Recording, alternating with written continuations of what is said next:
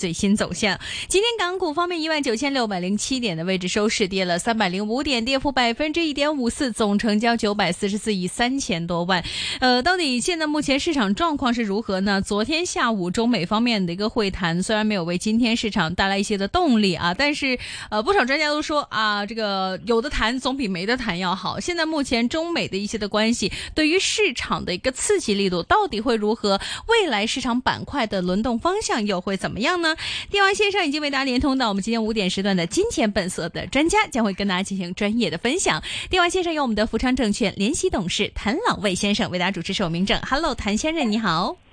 Hello，你好。Hello，呃，首先想想请教您一下啊，这一段时间呢，我们其实也观察到港股市场依然在一个窄幅区间里面去震荡，而且市场方面似乎好像没有太大的一个主题性的炒作，消息炒作方面也不会为股市带来太大的一个波动。您怎么看港股呢？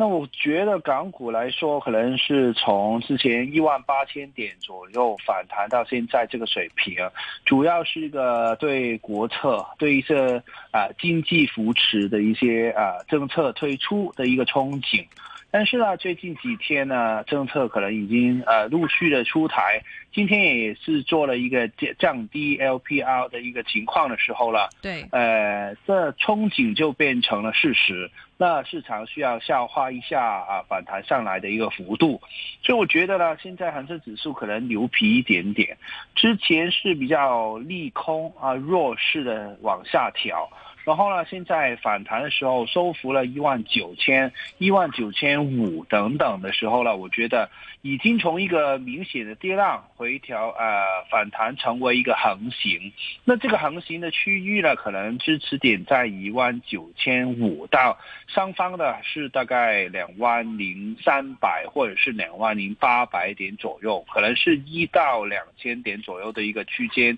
然后消化了政策。啊，出来的一个情况呢，可能后市还不一定是利空的，我觉得。OK，后续不一定是利空的话，您觉得对哪一些的方向和资金的一个喜好，您觉得会有信心呢？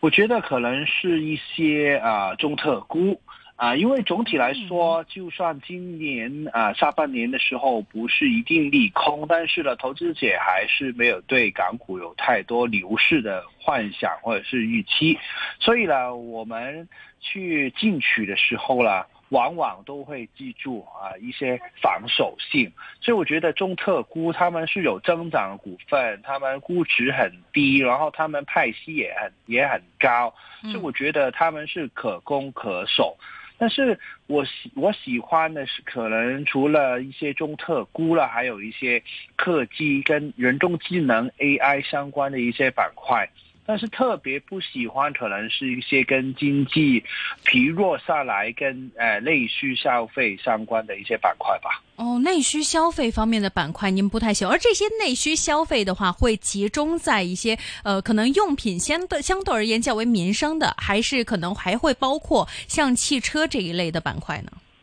我觉得都会，因为呢，可能是卖楼房啊、卖汽车，他们是一些啊。高比较高价值啊，高价钱的一些产品，但是我们看一些低价的，譬如说体育用品啊、餐饮啊、火锅啊，还有一些就是啤酒啊等等。你看，呃，我们内地经济的数据从四月啊来到现在为止都是比较疲弱，反映的是经济重启了。啊，服长了之后还是没有太理想的步伐。对，然后所有的啤酒、餐饮、火火锅啊，嗯，用品，他们都是同一个方向，都是上下。所以呢，现在很多憧憬有关经济提振的一些政策。当然，我们需要的是真的具体的一些政策，然后我们还是需要等待经济数据真的反映了一些反弹呢等等的情况。才可以抄底这些板块吧。所以您还是觉得像中特估这一类可能会具有保守性啊，兼市场炒作的浪潮的主导的题材，您会更加喜欢一些。但中特估里面也有很多的种类，呃，像一些的内衣内险方面，之前其实有不少专家还是比较喜欢的，也有很多听众朋友们呢也非常关注，到底您的个人取态中特估里面会有哪一些的特色因素可以去进行挑选呢？我必须要重重新这个重特估了，从之前上年十一月的时候，啊，说出来就是中国特色啊，估估值的一个收复呃一个行情。是。那我什么叫估值的收复了？就是现在可能有增长、有派息的股份，如果他们的估值太低了，他们就要收复上来。但是呢？过去，譬如说恒生指数从低位反弹了八千，然后现在行。情，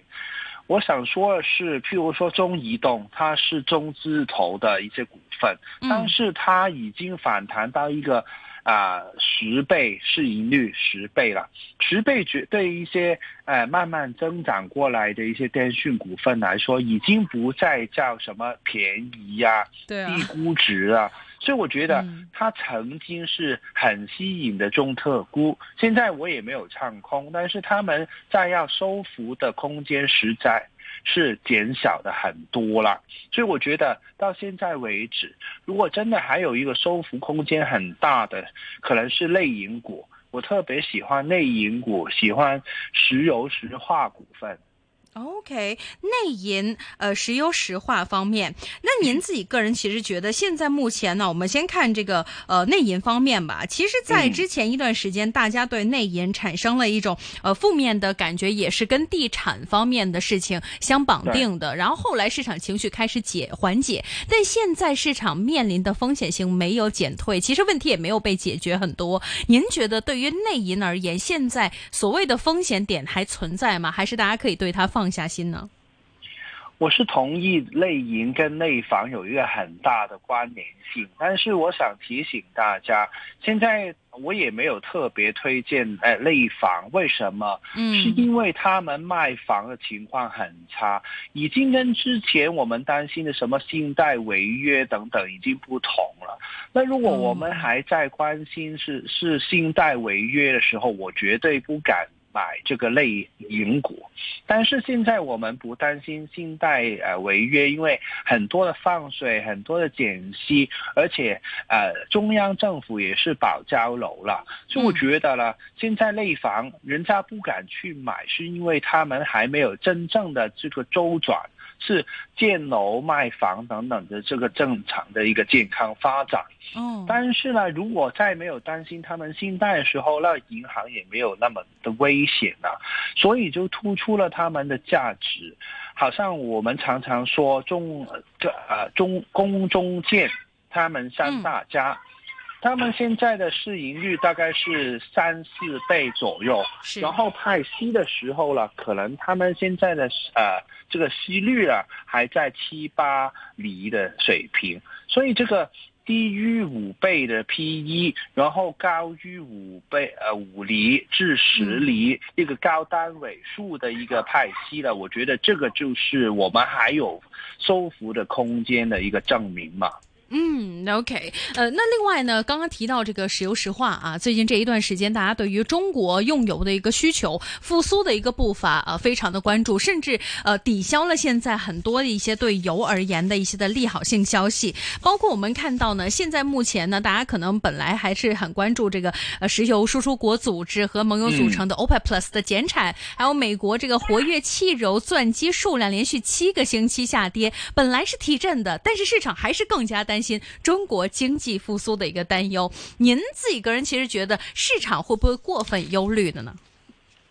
当然，如果真的有一个很大，譬如说内地通缩或者是美国衰退这个担忧的呃担忧的时候，我觉得油价如果真的非常快的急跌的时候啦。对油股来说是利空的，但是我想说，油价常常很多的一些利空的因素，我们说阴霾，但是油价还在可能六十八、七十、七十二这个水平的时候了。嗯，我想说的是，过去差不多半年到一年，油价都在这个低位徘徊。但是为什么三桶油他们是啊是尝试均线多头排列，尝试上涨上去了？他们真的不需要油价特别的配合去上涨。只是油价在低位徘徊的时候，它已经可以从这个中特估，从一个啊估值收复的概念来炒作。所以我觉得，当然我不是说油价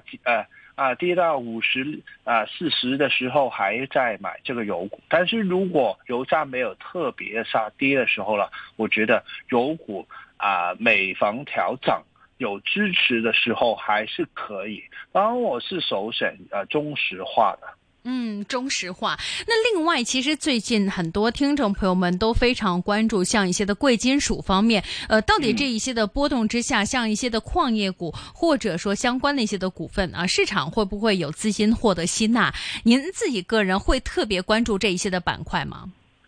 这个比较呃分化和呃很大的震荡，我想告诉大家有两个大道理。之前呢，啊，美联储是啊，现在是暂暂暂停了一个月的加息，然后美元曾经很弱，很弱的时候啊，有色金属就反弹，然后他们重提在下两个月的时候，可能在加息的时候，美元反弹的时候，可能他们有色金属就弱下去。但是现在我比较关注不是美联储，是欧洲央行。你看欧欧洲欧元区已经两个连续的两个季度，呃，有一个负数的一个 GDP，有一个负增长的 GDP，就是真正的衰退，但是他们还在加息。那我是我觉得现在欧洲央行是非常进取，甚至可以说它比美联储还要有决心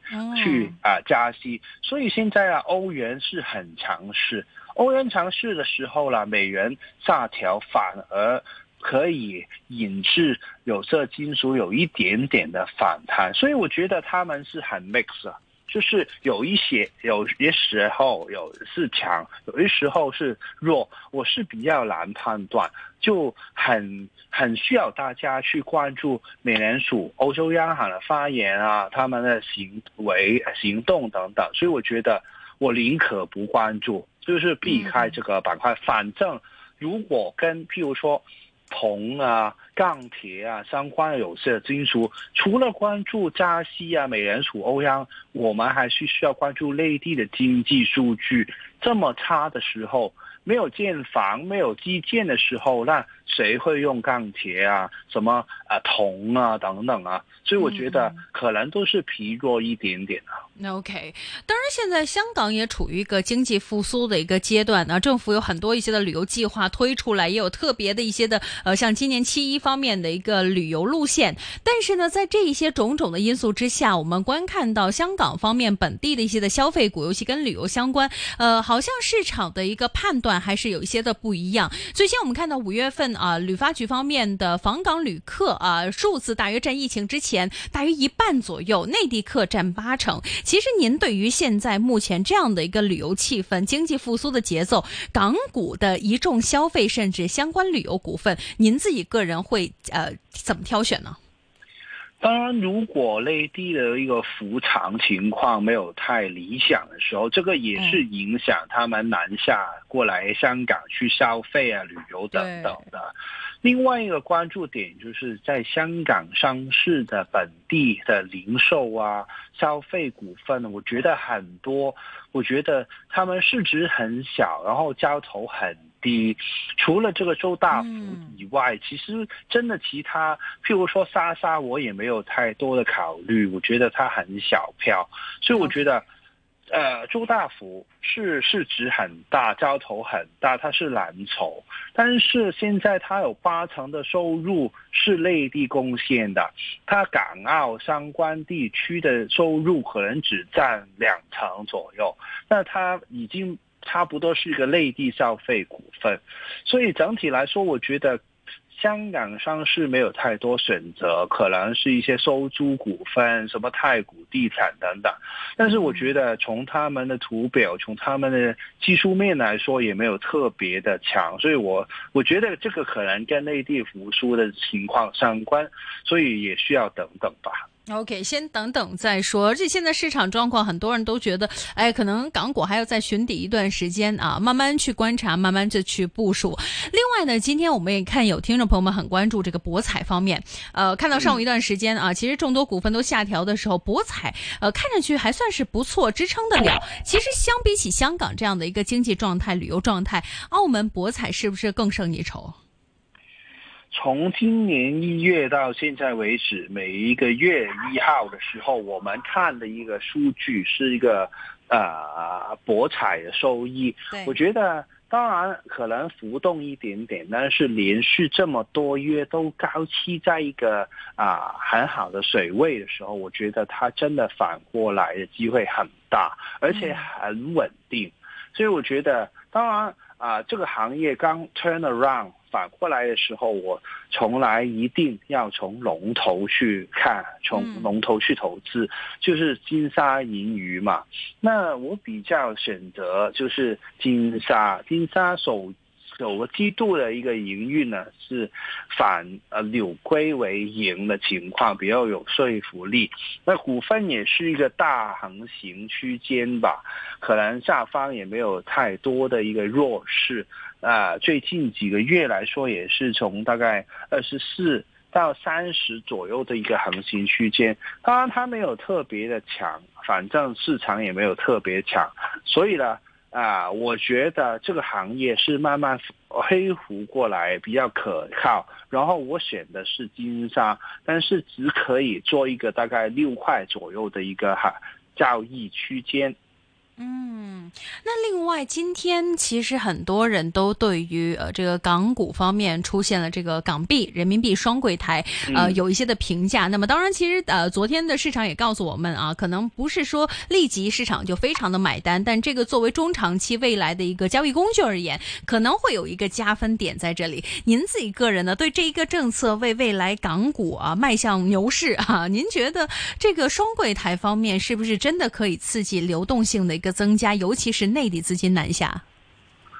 对，我觉得我的看点是比较中长线的，可能短线啊一两天，这两天的气氛也没有太好，太配合。但是我觉得这个是新的渠道，为什么？就是之前南南下港股通，就是内地的人民币下来买港股，然后他们需要兑换成美金、港币等等。但是现在是说的是一个离岸的人民币，他们不需要兑换，就用人民币买。人民币卖出等等，所以非常的方便，也是规避了一些兑换的一些风险，嗯，而且也可以吸引一些，譬譬如说东盟国家、一带一路国家、中东沙地阿拉伯等等，他们跟中国是越来越多的贸易，他们手上很多的人民币，我统计过，到上年的年底为止，就是大概一点五。万个亿人民币，这个需要一点点的出路吧。那如果港股现在是有价值的低洼，那他们手上有这么多的人民币，会会不会有一点点配置到港股来说，也是对港股的交投、对港股的气氛有正面的帮助吧？但是我需要提醒大家，现在名单上二十四家公司啊，其实有一些是很弱势的行业、弱势的股份，对，所以我觉得也不需要太盲目去追啊追逐这二十四家公司。嗯，等待未来市场开放更加多的一个领域啊。那么今天非常谢谢我们的韩朗伟先生的分享，钢铁股份股份，谭先生持有吗？都没持有的。期待下次的分享，拜拜，谭先生，拜拜。